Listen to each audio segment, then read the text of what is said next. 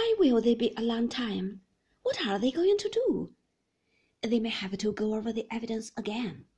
Frank looked straight in front of him along the hard white road. They've had all the evidence, I said. There's nothing more anyone can say. You never know, said Frank. The coroner may put his questions in a different way. Tabb has altered the whole business. The coroner will have to approach it now from another angle. What angle? How do you mean? You heard the evidence? You heard what Tabb said about the boat? They won't believe in an accident any more.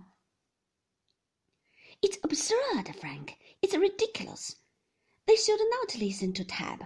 How can he tell, after all these months, how holes came to be in a boat? What are they trying to prove? I don't know.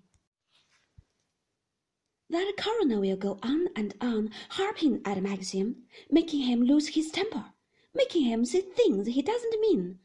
He will ask question after question, Frank, and Maxim won't stand it. I know he won't stand it. Frank did not answer. He was driving very fast. For the first time since I had known him, he was at a loss for the usual conventional phrase. That meant he was worried, very worried and usually he was such a slow, careful driver, stopping dead at every crossroads, peering right and left, blowing his horn at every bend in the road. That man was there, I said. That man who came once to Manderley to see Mrs. Danvers. You mean Favell? asked a Frank.